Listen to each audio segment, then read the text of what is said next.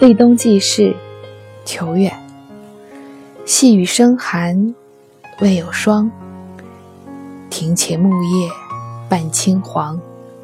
小春此去无多日，何处梅花一绽香？今日立冬，细雨纷纷，比起春雨的。纷纷扬扬的浪漫之感，多了一些萧瑟。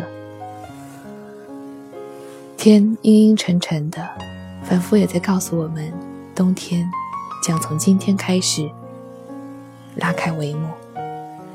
虽然天气还没有很冷，在北半球，我们在整个夏秋之际储存的那些热量还藏于地表。还没有消耗殆尽，尽管入冬，还是有一丝暖意，所以也常常有小阳春之说。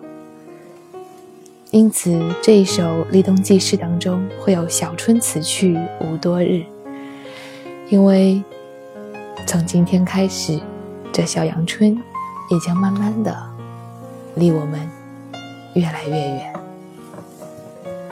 中国人常说春捂秋冻，其实这样的养生哲学，并不是因为从冬入春入夏的过程当中，要慢慢的适应热，所以要先捂；又或者从夏到冬要慢慢的适应冷，所以要秋冻，并非如此，而是。体感温度的不同，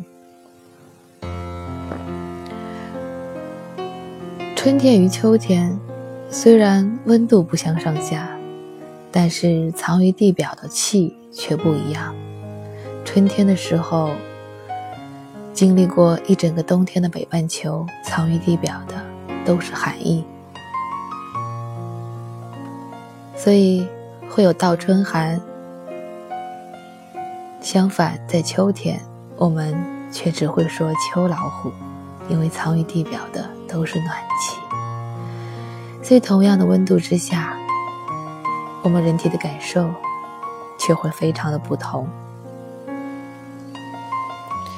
今日立冬，冬中也，万物收藏，动物也开始准备要冬眠了。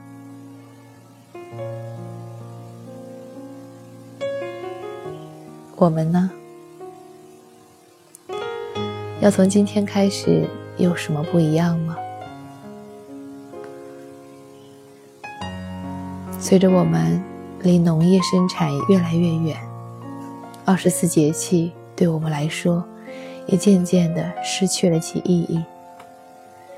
我们不再按照节气当中所教导我们的那样去生活。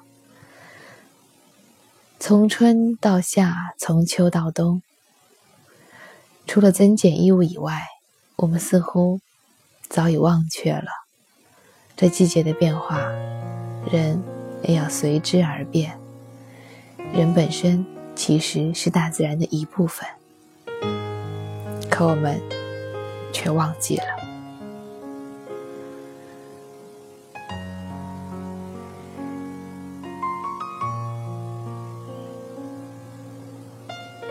求远，立冬记事。细雨生寒，未有霜。庭前木叶半青黄。小春此去无多日，何处梅花一绽香？桂花还未开尽，而我们已经在期盼梅花在何处绽放。